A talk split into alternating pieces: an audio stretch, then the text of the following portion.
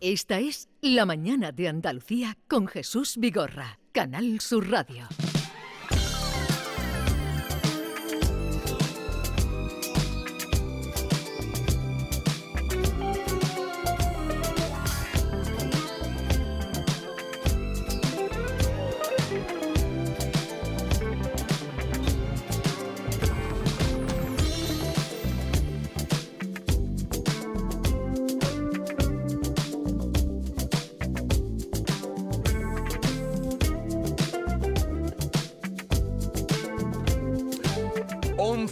Cinco minutos de la mañana, mm, mañana de invierno.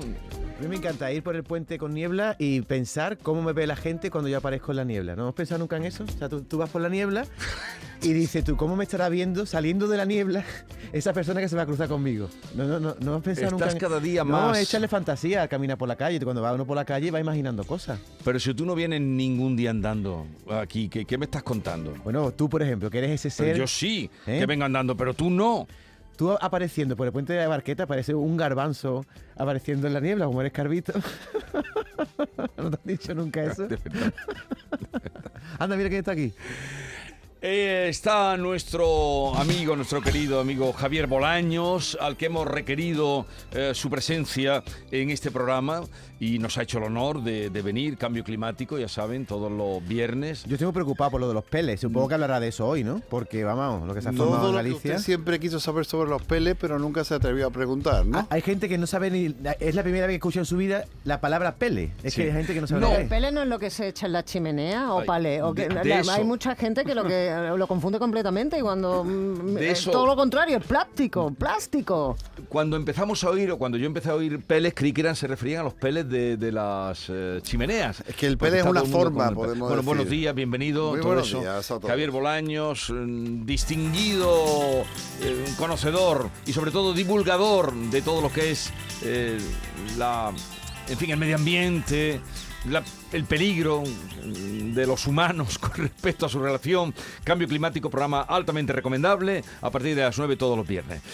Eh, los pellets. Los pellets. Eh, ¿Sabes que hemos hablado ya de los pellets aquí? Sí. ¿Tú te acuerdas? me acuerdo, Me acuerdo perfectamente. Me acuerdo. Pero ¿cómo lo llamamos? Pero ¿cómo lo llamamos aquel día? ¿Cómo, cómo hablamos de los pellets eh, y por qué los traje de, de, los microplásticos, sí, de la función que hacían. era, no, era las lágrimas de sirena. Nosotros lo trajimos aquí hablando hace, lo he mirado ahora y fue en octubre del 21 Hablamos aquí de las lágrimas de sirena y de lo perjudicial que era para el medio ambiente esas lágrimas de sirena, las sirenas que tienen una parte buena, una parte casi idílica y una parte oscura, ¿no? Que llaman a los marineros a través de sus cantos para que se estrellen. Pues esta es la parte oscura de las sirenas, esas lágrimas de sirena que ahora estamos viendo como por millones están llegando a las costas de Galicia, pero que no es ninguna novedad, quiero decir. Esto está ocurriendo constantemente. Escuchando esa eh, entrevista que hicimos allá por octubre, ya te digo, de 2021, nos contaban eh, la gente de Surfrider España, que es una entidad, una asociación que se dedicaba precisamente a denunciar este tipo de cosas, como en Tarragona, que es una zona en la que hay una fábrica de plásticos porque el mm. pellet al fin y al cabo es materia prima para hacer plásticos. La mm. botella que tienes tú aquí se hace a través de esos pellets. Es, decir, no es un desecho, no es un residuo como he escuchado por ahí. Es una materia prima que se utiliza, que tiene un valor. O sea, que cuando se... No Pero si es una materia prima, ¿de dónde sale?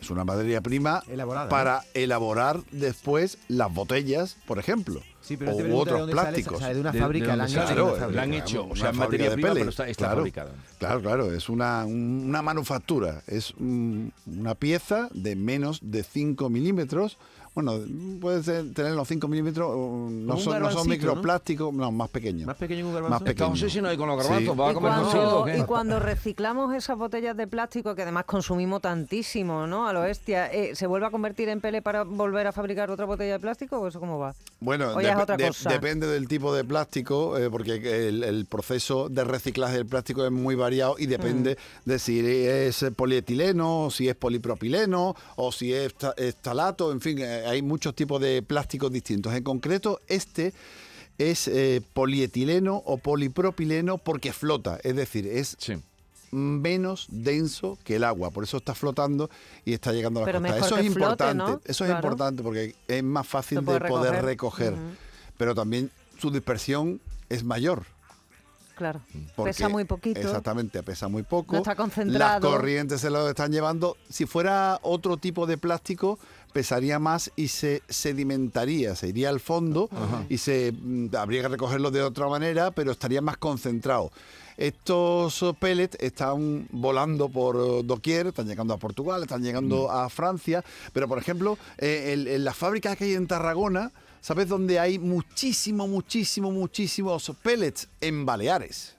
Hay una playa en Baleares, eh, la playa de la Caballería, en la que se recogieron en un metro cuadrado, Ujú. pensadlo, que piensen los oyentes, un metro cuadrado de playa. ¿Cuántos pellets Mucho. creéis que se pueden haber recogido en, un, metro, cuadrado. cuadrado de playa? Mil.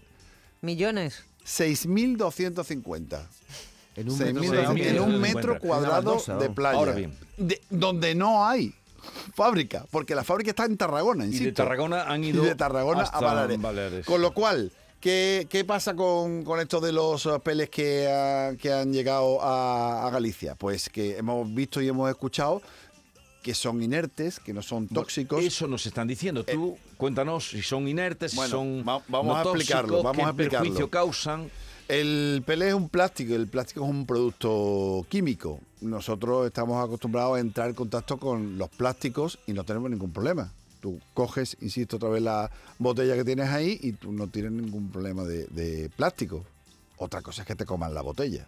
No, Claro. hasta el Que no es el caso, ¿verdad? día Pero y con los, con los peles pasa un poco lo mismo. En estos momentos no hay problemas con los pellets porque no van a pasar a la cadena trófica. Pero ¿qué ocurre? Que el pellet con el tiempo se va a depositar sobre todo en la zona intermareales, es decir, donde baja y sube la marea, esa mezcla de tierra, y ahí se va a ir desgastando por la propia erosión, por el roce, por el choque contra las olas y también por el sol. Y se va a ir disminuyendo su tamaño. Es decir, si medían 5 milímetros, después medirán 2, 3, irán convirtiéndose en microplásticos y nanoplásticos. Y ahí es donde está la gravedad del asunto. Mm, cuanto más pequeño sea, más pueden pasar a la cadena trófica. ¿Por qué? Porque sobre, sobre todo los organismos que son filtradores, hablamos de, si estamos hablando de Galicia, mejillones, Marisco, ¿no? claro, y el marisquito tan rico, qué pena. Eh, Bueno, el- el marisquito no tanto porque el, cangrejo no, no, no es fil- microfiltrador, pero las almejas y los mejillones, todos los, los moluscos que son eh, eso, eh, microfiltradores. Claro que el problema está en que los, los eh, mm, animales, peces, que puedan comer esos peles. Claro, eh, efectivamente. Tenemos mm, dos posibilidades. Los primeros, lo- esas nanopartículas que eh, eh, llegando a la cadena trófica a través de los animales y después nos los vamos a comer nosotros. Eso es evidente. O también puede ser que las confundan algunas especies de aves, por ejemplo, con mm, comida, de alguna manera, y se les llena el estómago y mueran al final de inanición. Es decir, se les llena el estómago de plástico, no lo van a poder digerir y van a morir también. O sea, que hay eso un es algo habitual. Hay, hay real. doble peligro, hay un, do- hay un peligro real. Claro, cuando se habla de que no es tóxico, es efectivamente que no es un producto que se vaya A priori. a, disolver, claro. La pero consejera ha dicho que no poco es a tóxico, poco- pero sí nocivo. Esa diferencia hay que tenerla en cuenta. Claro, eh, me- es por esto que, te- que estoy comentando, ¿no? Porque poco a poco va a ir disminuyendo su tamaño, se va a ir desga- desgastando y va a convertirse en, en Pero además tú has dicho aquí en algunas de tus intervenciones que el plástico lo, lo que tarda en desaparecer es incalculable. Claro, claro, estamos hablando, sí, sí, de 500 años o, o así. Ahora, también os digo una cosa. Hay que vigilar el consumo de moluscos que ahora vengan de Galicia. Bueno, estos son, yo he hecho unos cálculos, son A ver. 1.050 sacos de 25 kilos, son 26.250 kilos. De pele. Son los que se han 26.250 kilos de, de peles. Mm, Saco o contenedores, han caído- eran contenedores, ¿no? eran seis contenedores, pero vamos a suponer que uno solamente lleva. Los uno peles, uno claro, lleva los otros llevan pellets. otras cosas. Otros podían llevar otras cosas. La certeza es de uno, a lo mejor hay, hay más. En, en total, según mis cálculos, lo que se han caído son mil millones de pellets. Mil millones de bolitas de pellets. Pero si estamos hablando que son 26.000 kilos, 26 toneladas, cada año se vierten al mar 9.000 millones de toneladas de plástico. Que, a que los mares. Que estas ya estaba, vamos. 9.000 millones de toneladas de plástico, si estamos hablando de 26 toneladas, pues dices tú, bueno, pues, al final no, Que no es pa' tanto, ¿no? no es tanto. ¿Podemos seguir comiendo el mejillón gallego? Lo que, lo que- O el que- Esto es a más. Como, como vamos a decir y vamos a comentar en el programa del viernes, bueno no es. Bueno no es. Ahora, hay que levantar una, hay que hacer una alarma súper importante porque es una cuestión como el Prestige. No, No, no, la comparación No, con el Prestige claro. no, no. Entonces, no es equivalente. esa, esa es la, podrán recoger la muchos, diferencia. Esa es la podrán recoger diferencia. muchos. ¿Está siguiendo eh, el procedimiento que siguen? De momento no sé las cantidades que ni el procedimiento que están siguiendo. Es algo, estamos a miércoles, Sí. pues de aquí al viernes vamos a ir cerrando ese detalle del, en el programa. Nos estamos ahora mismo trabajando sobre estos efectos y todas estas mm, historias que estamos contando aquí en, alrededor de los, de los peles, pero todavía el mecanismo lo vamos a apurar hasta el viernes por la mañana que sepamos exactamente eh, si hay un número de recogida y los sistemas que se están eh, haciendo para, sea, eh, para eh, recoger. Vale, entonces el motivo de alarma, para terminar, no hay motivo de alarma porque realmente se vierte muchísimo a los océanos, pero como ha quedado concentrado en esa costa de Galicia y se ven en la playa, eso es lo que ha motivado que la gente se asuste, ¿no? Efectivamente, Bueno, Y- pero y- vamos a tener problemas de, de biodiversidad con las aves de la zona y con la, con la Mm. fauna de, de la zona. Evidentemente, cuanto más recojamos, mejor. Otro asunto, Javi, eh, Javier Bolaños. Ayer dieron un dato que tú sabrás o sospecharías, incluso lo podrías conocer antes. Los científicos dan por hecho que el año 2023 será el más caliente o ha sido el más caliente en 125.000 años de historia. Sí, 100.000 años tenía yo, pero bueno, si puedo- 100.000 años. 25, 25. El, el año más cálido, Cálido. Más cálido de los últimos 100.000, probablemente, decían desde el servicio Copérnico, probablemente ha sido el año más cálido de los últimos y eso 100.000. ¿Eso qué significa? Pues eso ¿Qué significa se que hace de eso? la lectura es que no es un año más, sino que los últimos ocho años que llevamos han sido los ocho años más cálidos. Es decir, seguimos batiendo récords uno tras otro. El anterior era 2016. Mm, No es una cuestión puntual, los récords se baten puntualmente, pero cuando tú estás batiendo récords constantemente, año tras año, lo que tienes que ver es la tendencia. Efectivamente, estamos vi- viendo ahora días fríos, ¿no? Hay mucha gente, "Ah, bueno, es que ahora hay... Hace las fresquito". Hace fresquito, esto no es...